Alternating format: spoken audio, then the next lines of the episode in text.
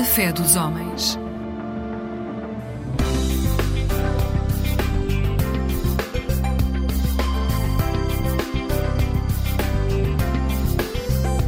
Eclésia Igreja Católica.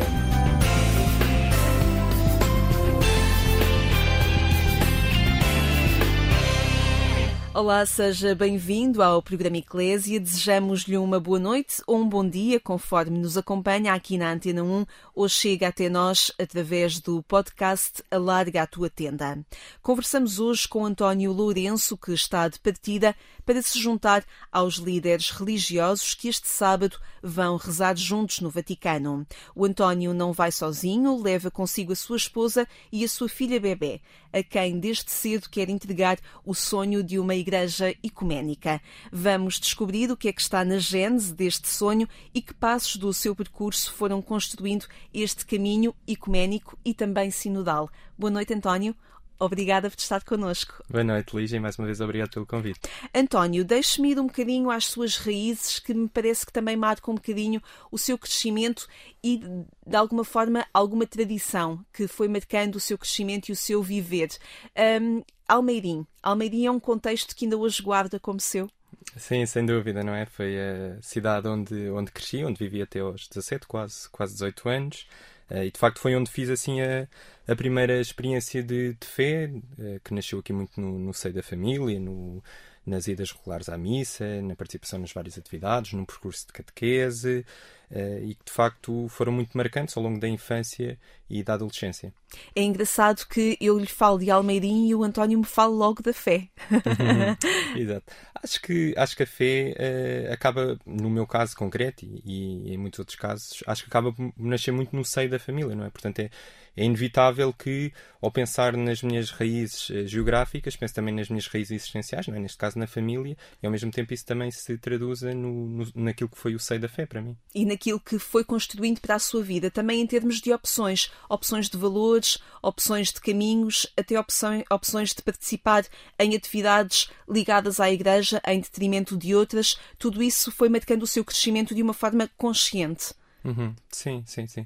Acho que, quer dizer, na infância, uh, especialmente ali na primeira infância, acho que uh, as opções da criança são muito determinadas também pelas opções dos pais e, por isso eu muito agradeço aos meus pais e, e familiares que de facto uh, também foram tomando boas opções para a minha vida neste contexto da fé e também em tantos outros e que de facto foram marcando aqui de certa forma o meu crescimento e, e maturação. E de alguma forma é isso que quer entregar também à sua filha nova, que tem poucos meses? sim, sim, espero, espero que sim, pelo menos uh, ao nível que, que, me foi entregue pelos meus pais, sem dúvida. A escolha da medicina está ligada de alguma forma também àquilo que a fé lhe entregou, pelo amor que percebeu que tem pelas pessoas? Sim, eu sempre, sempre gostei da ciência e acho que, que a medicina foi a forma que, que eu encontrei de, de pôr a ciência ao serviço do outro. Uh, haveria muitas outras, uh, todas elas excelentes, boas e necessárias. Uh, para mim acabou por, por ser esta que fui discernindo que era o caminho.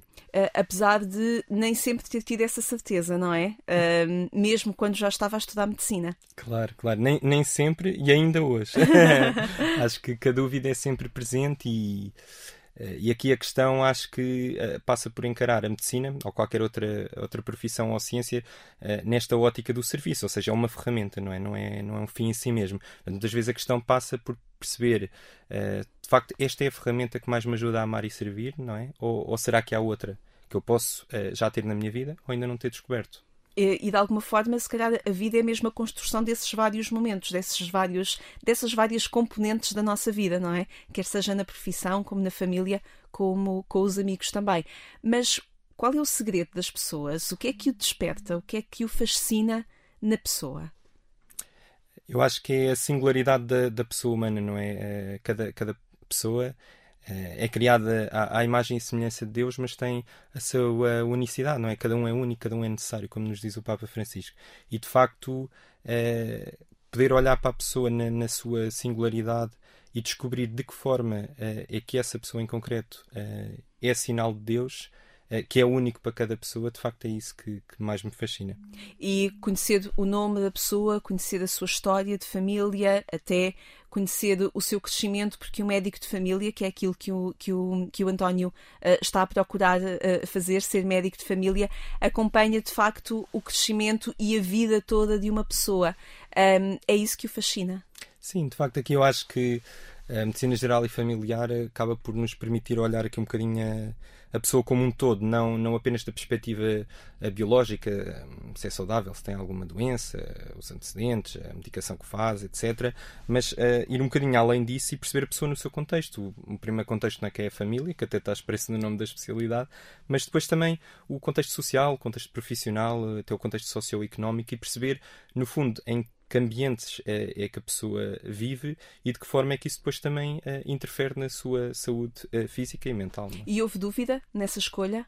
Sim, claro. Acho que passa exatamente pela mesma questão que, que a dúvida relativamente à, à, medicina. É um bocadinho perceber, ok, tenho aqui uh, estas ferramentas disponíveis, não é? qual é que é aquela que é a minha ferramenta e aquela que eu posso melhor, de acordo com os meus talentos e capacidades, colocar ao serviço. Acho que passa um bocadinho por aí, sim. Mas um médico deve sempre procurar outras coisas, porque diz Abel Salazar, quem só sabe de, de medicina, nem de medicina sabe.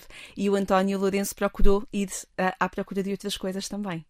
Sim, claro, é, essa frase é muito querida e, e é muito repetida na, nos corredores da faculdade e de facto é muito importante porque o, o médico que, que, só se foca, que só se centra na medicina, eh, na, acaba depois por perder aqui um bocadinho o contexto que é tão importante eh, para para a prática da medicina, não é? Portanto, sempre procurei um bocadinho uh, ter, ter a mente e o espírito aberto para outras coisas que uh, puder, pudesse aqui uh, recolher alguns inputs que depois me ajudassem no exercício da, da profissão e não só, não é? Na, na, vivência do dia a dia, enquanto pessoa, mais do que enquanto médico até. E por isso também procurou perceber como é que também a medicina pode estar ao serviço da pessoa em diferentes geografias. Foi à procura disso. Porquê? Uhum. Olha, eh, foi, foi interessante porque uh, na altura em que, portanto, o, o primeiro doente, enquanto médico que, que, tive, acabou por ser na, na Grécia, uh, num, num, contexto de, de, pessoas migrantes e, e, refugiadas, e de facto uh, é interessante ver como. se calhar a medicina que lá se praticava é tão diferente da medicina que, que pratico hoje em dia e, e, que é mais comum em Portugal, mas de facto os, os mesmos princípios estão lá, não é? O, o cuidado para com o outro, a preocupação, o, o procurar uh, servi-lo da melhor forma possível e, e, ser capaz de ir ao encontro, perceber as suas preocupações, inquietações e tentar dar-lhes resposta. Uh, de facto, isso aí não é muito diferente uh, de, um, de um contexto como era o contexto, por exemplo, da Grécia com pessoas migrantes e refugiadas, ou o contexto que eu, que eu tenho hoje do trabalho dia a dia. E aí confirmou a sua vocação enquanto médico? Sim, eu posso dizer que hum, durante nesses contextos foi de facto onde eu senti que uh, esta era a tal ferramenta que, que mais me ajudava a amar e servir. De facto, nesses contextos acho que isso torna-se uh, muito palpável porque percebe-se uh, realmente o, como, como, é possível ir, ir ao encontro daqueles que, que mais sofrem, que, que mais uh, necessitam efetivamente da nossa ajuda. Não quer dizer que, que, que as pessoas lá uh, tenham, tenham mais necessidades que outras que, que encontro hoje em dia no, no dia a dia. Essas necessidades são diferentes, mas lá talvez diria que são mais óbvias, ou seja, é mais palpável. É mais palpável sentir a diferença que, que, podemos fazer, a tal gota no oceano que nos fala Santa Teresa de Calcutá, mas sem, sem o qual o oceano seria diferente. Estamos a falar com António Lourenço, já fomos a Lesbos, à Grécia, vamos ainda ao Bangladesh e vamos também a São Tomé e Príncipe, uhum. onde também esteve em missão. Vamos descobrir também nestes contextos se o sabor da maçã é diferente. É uma uhum. música que o António Lourenço nos trouxe, uma música composta pelo jesuíta Duarte Rosado e que marca a vida do António Lourenço, com quem conversamos esta noite no programa Eclésia Poésia, vamos ouvir a música e já vamos falar um bocadinho sobre esta inspiração que a maçã pode trazer à nossa vida. Quem é que fez o mundo? Quem inventou o sabor da maçã? Quem é que pintou as estrelas?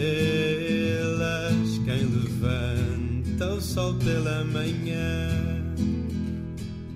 Quem é que faz bater as ondas? Quem faz as árvores crescer? Quem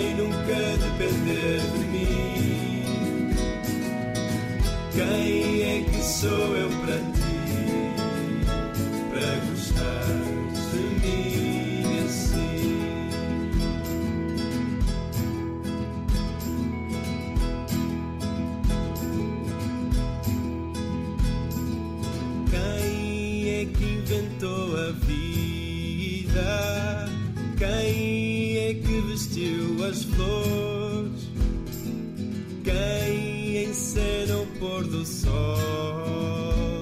Quem é que inventou as cores? Quem é que faz girar a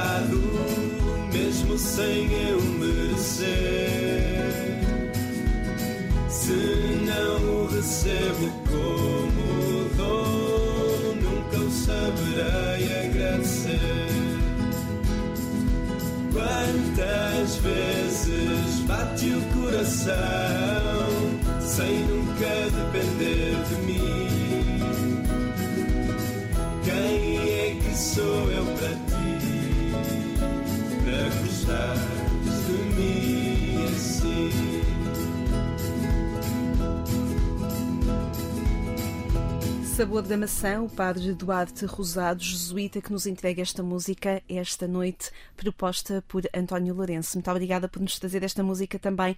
O Sabor da Maçã eh, é diferente se formos ao Bangladesh, a São Tomé e Príncipe ou em Lesbos? Não, acho que acho que o sabor eh, da maçã eh, é o mesmo, não é? É o, é o sabor de, do dom. É o sabor de que, de facto, tudo isto nos é dado, mesmo sem merecermos, se não o reconhecemos como dom, nunca o saberemos agradecer, não é? E acho que passa por eh, cultivar eh, um coração agradecido perante todas as realidades do mundo e depois perceber como é que eh, conseguimos dar resposta a este amor que nos é dado gratuitamente. Como é que o António também pode ser dom no Bangladesh, ou em Lesbos, ou em São Tomé? Exatamente, ou em Lisboa. Ou em Lisboa também, onde lado. neste momento, sim. Hum, que Deus é que se descobre junto das pessoas de Lesbos, por exemplo, que procuram um sentido para a sua vida, ou junto das pessoas no Bangladesh, ah, que o António também procurou ajudar e de alguma forma também o ajudaram, como falávamos há pouco, a, hum, a cimentar um bocadinho mais a sua vocação. Hum, há um Deus que se descobre e que, e que se revela a si quando está junto destas pessoas? Acho que uma experiência que me ficou muito marcante foi é, a pessoa no início, quando vai, pode ter aquela ideia, não. eh, sou, eh, le- levo, levo Cristo, levo Jesus a, a estas pessoas. Não, mas de facto, ele já lá está, não é? Ele já lá está à espera de ser recebido, a- à espera de ser encontrado em, em cada rosto que sofre, em cada existência humana. Eh, nós não levamos nada, não é? Nós, nós vamos ao encontro de quem já nos espera. Eh, e o Papa Francisco repete muitas vezes aqui um, uma passagem bíblica do capítulo 25 de, de São Mateus eh, que nos diz, não é, de cada vez que, que tive fome eh, e, que, e que deste de comer, a mim o fizeste, cada vez que, que tive sede e me deste de beber eh, e deste de beber, a mim o, o fizeste, e de facto é, dá-nos muito esta, esta noção que eh, Deus já se encontra no outro, eh, em qualquer outro, não é? Eh, e especialmente no outro que, que mais sofre e, e que, que mais tem necessidade eh, de alguém que lhe dê de beber, não é? E, e acho que esta, que esta experiência foi muito marcante, de facto, no fundo, isto, perceber que eh, eu não levava nada, eu ia ao encontro de quem já me esperava. E isso assim deu-lhe responsabilidade ou torna-o mais agradecido também por esses dons todos que, que percebe que é chamado a viver? Eu acho que, pronto, é, é um bocadinho aquele, aquele clichê, não é? Que a pessoa, recebe muito mais do que, do que aquilo que dá, mas ao mesmo tempo, tanto dom recebido, como diz a música, tanto dom recebido que nunca saberei agradecer, responsabiliza-me a pelo menos tentar dar uma magra e simples resposta com a noção de, das limitações a este amor que é dado gratuitamente. Porquê o projeto Sabi? Porquê uh, Bangladesh? Porquê Lesbos? Ou primeiro Lesbos e depois Bangladesh? Uhum. Mas este bichinho de ir conhecer o mundo nasceu cedo na sua vida com o projeto Sabi. Uhum. Sim, o projeto Sabi surgiu, portanto, eu estava no quinto ano da, da faculdade, na altura não, o projeto não tinha, era um projeto da, da paróquia do Parque Nossa das Nações. Exatamente, Nossa Senhora dos, dos Navegantes, do Parque das Nações, uh, e não tinha propriamente uh, a ver com, com, o contexto de saúde, não era? Era uma missão de, de, educa de educação. No fundo, animávamos uh, um campo de férias em, em São Tomé e Príncipe, fazíamos várias atividades com as crianças e jovens, explicações, etc. mas eu acho que passa muito por isto, ir, ir vendo nos vários contextos onde é que. onde é que o Senhor se vai fazendo presente, ir tentando encontrar para também ter uma, uma visão uh, um bocadinho mais uh, aberta do mundo e, e, e, perceber e se calhar uh, deitar abaixo alguns preconceitos que, que poderiam haver e perceber que de facto em, cada, em cada realidade é possível encontrar a Deus, em cada realidade é possível amar e servir. não, não que seja melhor ou, ou, mais importante servir nesse tipo de contexto do que servir em Lisboa, mas acho que nos dá aqui uma uma visão um bocadinho diferente do mundo e também, ou nos dá uma visão diferente, também nos dá uma visão uh, do nosso papel nele uh, e, e como é que de facto podemos uh, mais amar, mais servir, em que contextos, com que tipo de, de pessoas, não por ser mais importante, mas por ser onde nos encaixamos melhor. Um, vou percebendo em algumas pessoas que vamos recebendo aqui neste espaço, no podcast Alarga a Tua Tenda e neste programa de rádio aqui na Antena 1, que a experiência da Missão País marca uma geração, está a marcar uma uhum. geração. Marcou também a sua vida. Sim, sem dúvida. Olha, até porque foi na Missão País onde de facto conheci, uh, pelo menos de uma forma mais próxima, a minha esposa, portanto, como deve calcular, uh, de facto fez muita diferença Faz na, memória, claro. na minha vida, claro. claro. Uh, mas não só por isso, não é? acho que de facto é, é muito bonito poder juntar pessoas de, de, contextos muito diferentes, não é? Que chegam à faculdade vindo dos mais variados pontos do país e que ali um, encontram uma forma de, de viver a sua fé com, com pessoas que são, são seus pais, são seus semelhantes, é? estudam consigo uh, e, e, viver essa fé uh, numa chave missionária, uh, que é que de facto é, é, onde muitas vezes essa fé se torna mais operante no, no amor. E eu acho que é, que é, um projeto muito bonito e que, que, muito, muito gostei de participar. Eu acho que a Missão País é uma missão em que os destinatários são as comunidades servidas, mas também são os próprios missionários, não é?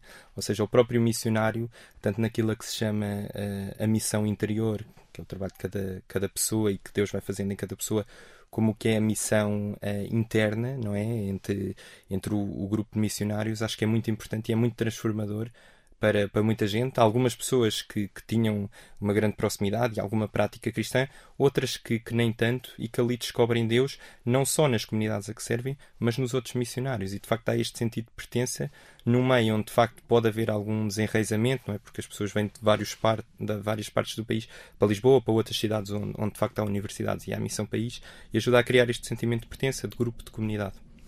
Porquê é que foi importante fazer o processo na Academia de Líderes Ubuntu? Em que altura da sua vida é que surge esta proposta? A Academia Ubuntu uh, surgiu uh, no, no final da, da faculdade uh, e de facto foi, foi importante na medida em que me ajudou a perceber um, um bocadinho melhor esta relação de, de interdependência entre todos os seres humanos, não é? O lema eu Ubuntu, tu exatamente, o lema Ubuntu eu sou porque tu és, ajuda a perceber que uh, a existência de cada um vale por si, mas que essa existência pode ser uh, ampliada e, e, vivida mais profundamente se se reconhecer este contexto de interdependência e de cooperação. Uh, e acho que isto é, é, muito importante e de facto tive a oportunidade também de, de beber muito do, do, do exemplo e, e testemunho de, de, várias pessoas com quem pude partilhar uh, a Academia Ubuntu e vários testemunhos que fomos ouvindo uh, que de facto reconhecem esta interdependência e como trabalhamos, trabalhando juntos conseguimos chegar muito mais longe uh, e de facto conseguir fazer a, a diferença. a Academia de Líderes Ubuntu no processo que vivem também comunitariamente percebe-se a Igreja de Deus não apenas a cristã, mas a Igreja de Deus, o povo de Deus, de uma forma mais lata, de alguma forma um espaço onde também o diálogo interreligioso é um, é um passo importante. Sim, a Academia, pronto, a Academia Ubuntu é um, é um projeto uh, promovido pelo Instituto Padre António Vieira, portanto uh, é uma instituição aqui com, com cariz uh, religioso, cristão, não é? mas não, não tem propriamente um, um caráter confessional ou, ou, ou, religioso, ou seja, é aberto a qualquer pessoa, não é? Participam pessoas que são cristãs, que são muçulmanas que são ateias, agnósticas, claro. uh, o que for. E, e, e, isso ajuda a perceber que, de facto, uh, independentemente da nossa, nossa crença ou convicção religiosa, fazemos parte da mesma família humana e existimos uh, com base uh, no outro também. Dependemos do outro para a nossa existência, o outro depende de nós para a sua existência, e isso dá um, um contexto de, desta tal independência e fraternidade universal que é tão importante e que se expressa na, na Igreja Católica, não é? Mas em, em, em outras igrejas e religiões em que de facto há este sentimento de pertença e ajuda-nos um bocadinho a, a, ir aqui, de certa forma, além uh, das fronteiras da nossa confissão religiosa e perceber que, que do outro lado uh, também há tanta coisa boa e, e, também, também Deus se vai expressando uh, em vários contextos, não só neste contexto fechado da nossa confissão uh, e crença religiosa. Quando é que percebe que há mais coisas que nos unem do que aquelas que nos separam? Em TZ, em 2011, ou concretiza isso de uma forma muito concreta, passando a repetição, com a Academia Ubuntu? Eu acho que as duas coisas são, são muito importantes em, em contextos diferentes, não é? No, em TZ, uh, eh, a tónica passa um bocadinho mais uh, no diálogo ecuménico, ou seja, várias igrejas cristãs que percebem que, que de facto é, ma é, mais aquilo que os une uh, do que aquilo que os separa, porque aquilo que os une é Cristo, não é? Uh, mais do que qualquer hum, diferença teológica, mais do que qualquer estrutura doutrinal de facto, aqui, aquilo que une é, é, Cristo. E isso é mais importante que, que tudo o resto. E, e vive-se muito esta, esta, experiência ecuménica e percebe-se, como disse há pouco, que há riquezas nas outras igrejas, uh, elas, sejam elas quais forem, que de facto podemos aproveitar e podemos reconhecer aí a semente de, de Deus e, e, Deus a ir trabalhando uh, noutras realidades, não é? O tal encontrar Deus em todas as coisas, também encontrar Deus noutras confissões religiosas, também encontrar Deus uh, noutras uh, confissões cristãs, também encontrar Deus noutras crenças religiosas, não é? Uh, na Academia Ubuntu saímos um bocadinho aqui do, do contexto religioso e passa um bocadinho mais para outro contexto que está interligado, que é o contexto humanitário, não é? Por exemplo, reconhecer o bem que há no outro, independentemente da sua raça, etnia, cor, crença religiosa.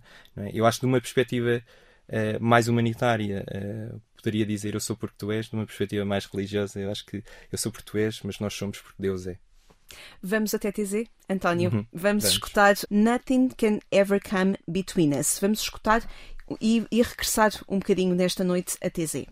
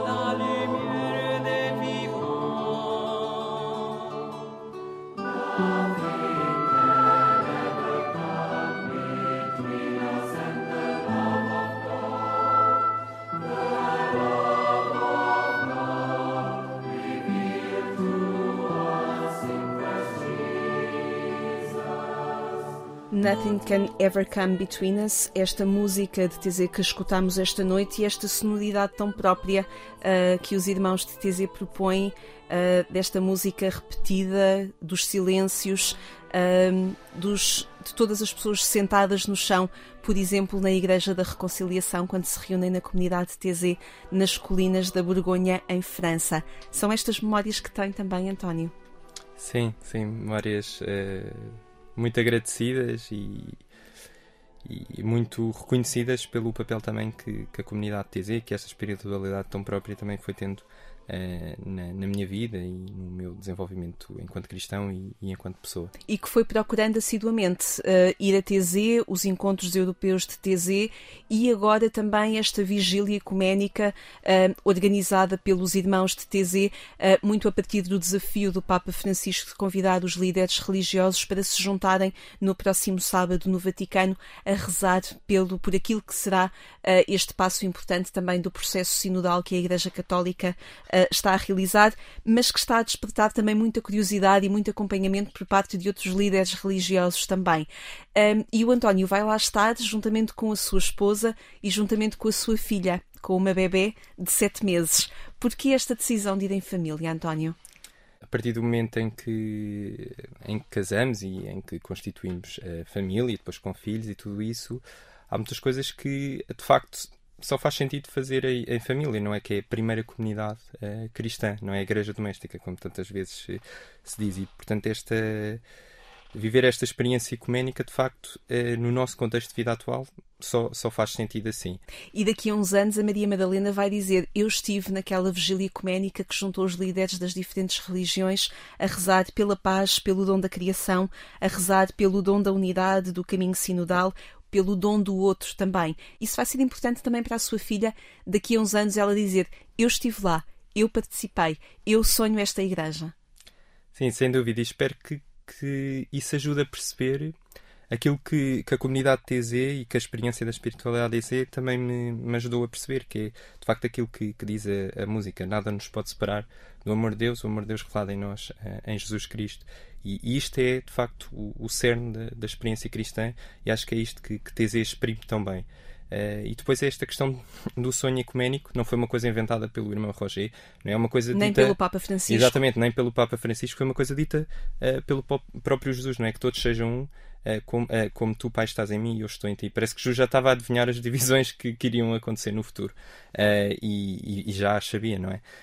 e de facto é, é, esta experiência, este cerne da, da vida cristã, que quer que, que a Maria Madalena experiencie e que isto de facto seja constitutivo da sua, da sua pertença cristã, perceber o que é que de facto está no, está no cerne da vida cristã, que não são uh, teorias, ensinamentos, coisas muito importantes, mas é o encontro com Cristo. Uh, isso, de facto, é, é, que marca a diferença nas nossas vidas. O António já percebemos uh, alguma parte da sua vida, alguma parte do seu mundo, mas o António, corrija-me se eu estiver errado, ainda não tem 30 anos. Não. Tem, está próximo. Um, e, e, vive também um momento de igreja marcante. Estamos neste momento a fazer história. Todos os dias o fazemos, mas fazemos história da igreja nesta altura. Como é que olha para este dom de unidade, para este caminho sinodal que o Papa Francisco procura realizar com todos, cristãos e não cristãos, aqueles que se aproximam da Igreja, aqueles que se questionam aquilo que o autor eh, checo Thomas Ali que fala de, dos buscadores e que também este autor uh, nos diz que a Igreja do futuro, se não for ecuménica, terá muitas dificuldades em ser essa igreja.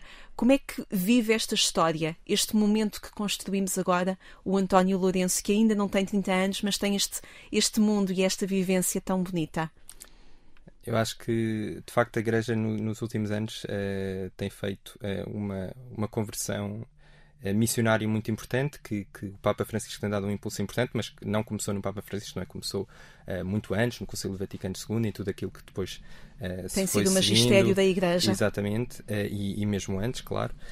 e, de facto, é, é, eu acho que é muito isto do, do caminhar juntos, de encontrar uma igreja, uma igreja cada vez menos hierarquizada em que as decisões vêm de cima, mas de facto em que juntos fazemos este discernimento comunitário e percebemos onde é que, onde é que o Espírito Santo nos, nos vai levar. Uh, e, e, juntos é o tal todos, não é? O todos que o Papa Francisco nos falava na Jornada Mundial da Juventude. Ele disse todos os cristãos, não é? Disse não, ou todos os católicos, não é? Todos. todos, toda a família humana, não é?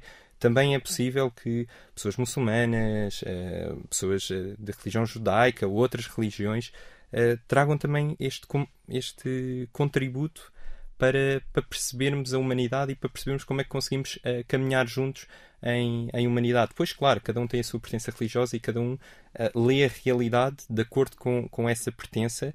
Uh, e claro que não é tudo igual, não é? Porque senão haveria apenas uma, uma religião, não é? Mas de facto há pedaços de verdade em, em cada religião que é importante valorizar e que é importante consigamos caminhar juntos percebendo a tal coisa que é, o todo é sempre maior do que, do que a soma das, das partes e, e discernindo juntos, vivendo, sobretudo rezando juntos e vivendo juntos, que é aquilo que nos lembra também a comunidade de TZ, eh, conseguimos caminhar juntos. Mais do que, claro, discussões uh, teológicas são importantes, não é? mas se calhar uh, são importantes, mas são importantes que sejam tidas por teólogos e pessoas que de facto se dedicam a isso. Para a pessoa comum, acho que passa muito por esta experiência de oração conjunta, vivência conjunta, peregrinação conjunta. E obrigada por nos afirmar isso, António, e nos uhum. propor isso. Muitíssimo obrigada. Uma excelente viagem e que seja uma experiência ecuménica para si, para a sua mulher e para a Maria Madalena a recordar durante muito tempo e a pôr em prática durante muito tempo. Muitíssimo obrigada. Muito obrigado. Obrigada. Muito obrigado mais uma vez. Obrigada a si também por ter estado connosco esta noite. Pode voltar a ouvir esta saborosa conversa com o António a partir do portal de informação da Agência Eclésia ou então, como já lhe referi, procure o podcast Alarga a Tua Tenda, disponível em várias plataformas. Descubra outras conversas neste podcast enquanto espera pelo nosso regresso, o regresso do programa Eclésia aqui à Antena 1, já no sábado de manhã e também no domingo damos-lhe os bons dias pelas 6 horas. Eu sou Lígia Silveira, desejamos-lhe uma boa noite e uma vida sempre feliz.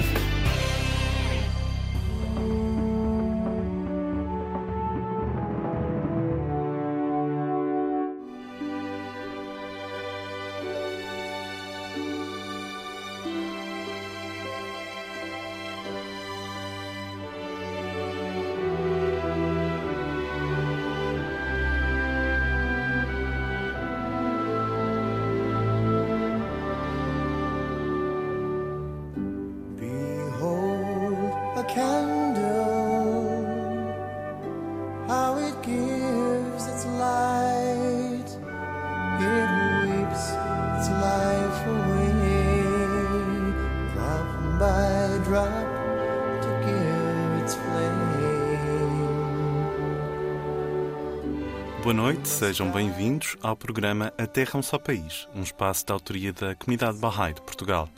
A fé Bahá'í, que está na origem desta comunidade, é a mais jovem religião independente mundial.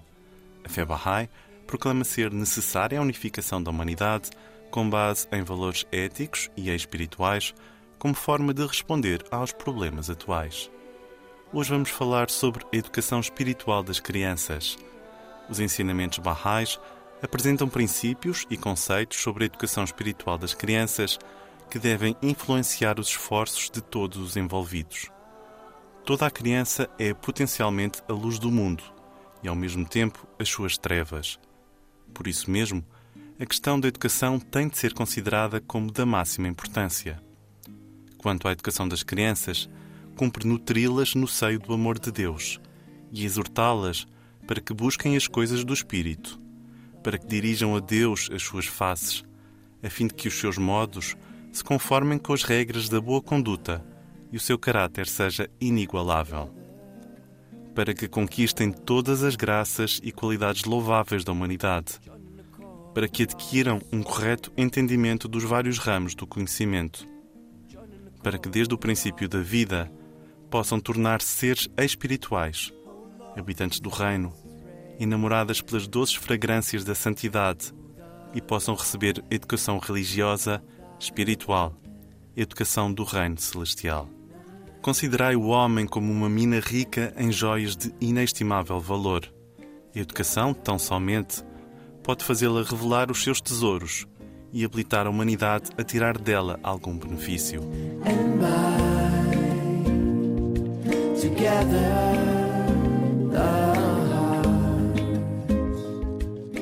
comunidade Bahá'í procura responder aos anseios de espiritualidade dos mais novos, organizando, sempre que existem as condições necessárias, aulas de educação espiritual para crianças, que visam a criação de um relacionamento com o Criador e a aquisição de virtudes celestiais. Não hesite em contactar-nos caso pretenda inscrever as suas crianças nas aulas ou fazer deste o seu percurso de serviço à humanidade. Quando falamos da educação espiritual das crianças, não se pretende falar de aulas de doutrinação, geralmente praticado em muitas comunidades religiosas. Pretende sim enfatizar o aprender a pensar, a refletir e a desenvolver a habilidade de aplicar as leis espirituais à vida do indivíduo e da sociedade. Especialmente nos primeiros anos de infância, deve dar-se muita atenção ao desenvolvimento das qualidades espirituais e àquelas ideias, hábitos e comportamentos que constituem os atributos essenciais de um ser espiritual.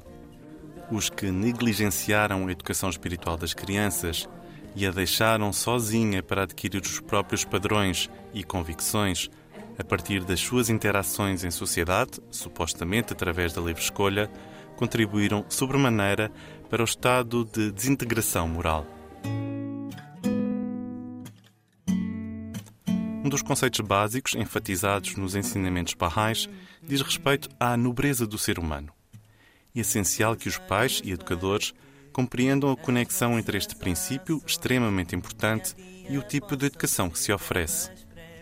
Um dos princípios e conselhos que encontramos nas escrituras da fé Bahá'í, que nos mostram como oferecer uma verdadeira educação, relaciona-se com a atitude de amor e compreensão que o educador deve sentir e mostrar para com todos os seus alunos. Cada aluno é uma criação única de Deus, com os seus próprios talentos e capacidades. Todos podem ser bons e desenvolver qualidades espirituais. O educador deve ter no seu coração a certeza de que os seres humanos são criados nobres e assim poderá ajudar os alunos a demonstrarem essa nobreza. O educador deve procurar em cada uma das crianças os seus talentos e fomentar o seu desenvolvimento. Deve-se ver a si como alguém carregue de uma mina de joias preciosas e que diariamente procura e descobre novas joias escondidas nos túneis da mina. Lemos nas Escrituras Barrais: Considerai o homem como uma mina rica em joias de inestimável valor Educação, tão somente, pode fazê-la revelar os seus tesouros e habilitar a humanidade a tirar dela algum benefício.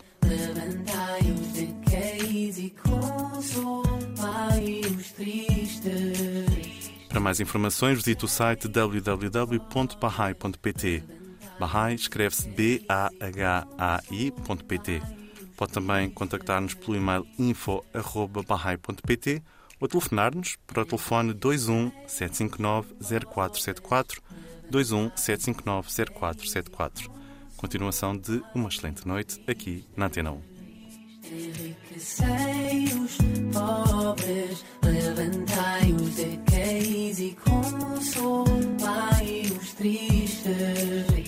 Enriquecei os pobres, levantai os decaídos e consolai os tristes. Enriquecei os pobres, levantai os decaídos e consolai os tristes.